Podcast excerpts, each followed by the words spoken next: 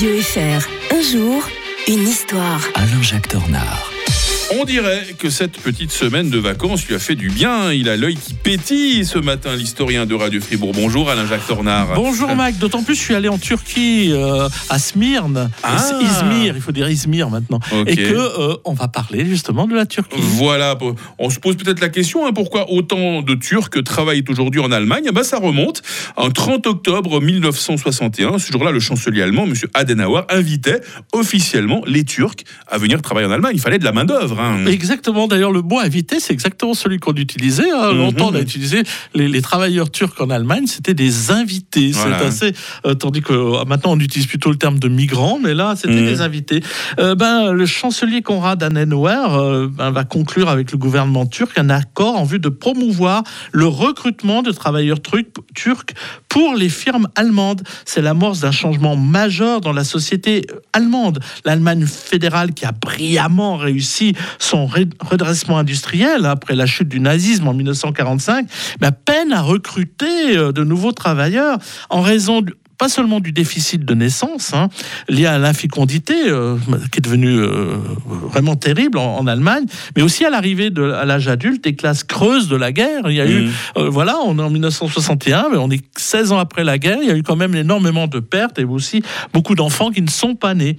De- dès 1955, le gouvernement signe d'ailleurs un premier accord avec l'Italie pour recruter des travailleurs, mais cela ne suffit pas. Les Italiens euh, vont en Suisse, euh, voire Mhm. en France, mais euh, peu moins en, en- en Allemagne.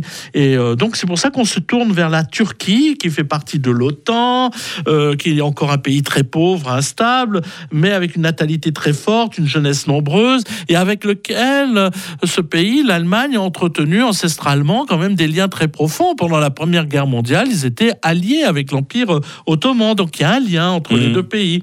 Euh, ils ont conservé des liens depuis la fin du 19e siècle. L'accord prévoit des facilités pour le recrutement dans l'industrie, des travailleurs invités, donc les Gastarbeiter, comme on dit, avec l'obligation pour ces derniers de, de, rentrer au pays au bout de deux ans et de se faire remplacer. Un Mhm. peu comme les travailleurs saisonniers Ouais, que, euh, chez vrai. nous, hein, tout simplement, comme en Suisse.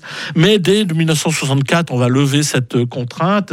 On va même faire du regroupement familial. La Turquie est associée à la communauté économique européenne en 1963. On va même lui faire miroiter une hypothétique entrée dans l'Union européenne.